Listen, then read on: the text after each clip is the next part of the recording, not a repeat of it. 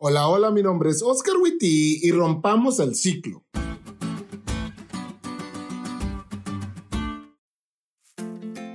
Hoy les voy a contar un poco de mí. Ya sé que antes les he contado cosas de mi pasado, pero ahora iré un poco más atrás. Cuando mis papás se conocieron no eran adventistas. Los dos venían de familias que les encantaba tomar y cuando les digo que les encantaba no estoy exagerando. Y aparte no los caracterizaban por ser los esposos ejemplares y fieles que todos querían tener.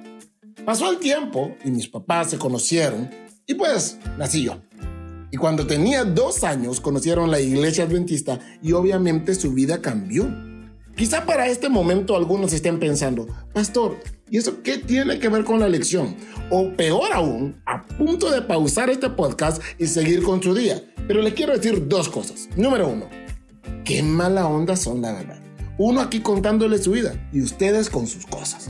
Y número dos, en la lección vemos que José tenía todo el contexto familiar para, como dicen aquí en el norte de México, regarla o equivocarse pues. Cuando estudiamos la historia de su familia, desde su bisabuelo Abraham, ya podíamos notar en todo su esplendor el término de una familia disfuncional. Pero me llama la atención que si seguimos el árbol genealógico, Abraham, Isaac y Jacob son llamados héroes de la fe en el libro de Hebreos.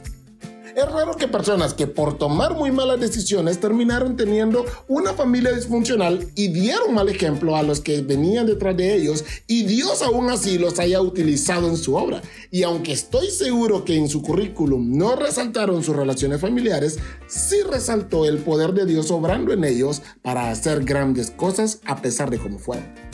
La historia de mi familia no termina donde la dejé. Mientras yo fui creciendo, mi mamá se encargó de imprimir en mi mente que yo no era como mis tíos ni abuelos.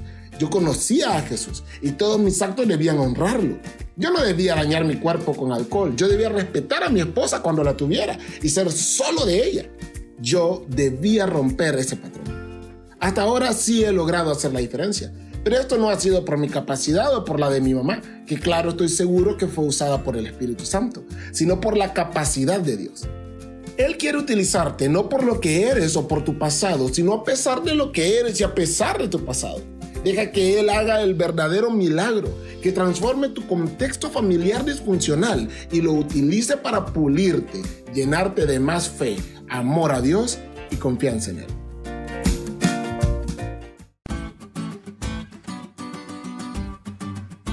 ¿Te diste cuenta de lo cool que estuvo la lección? No te olvides de estudiarla y compartir este podcast con todos tus amigos. Es todo por hoy, pero mañana tendremos otra oportunidad de estudiar juntos.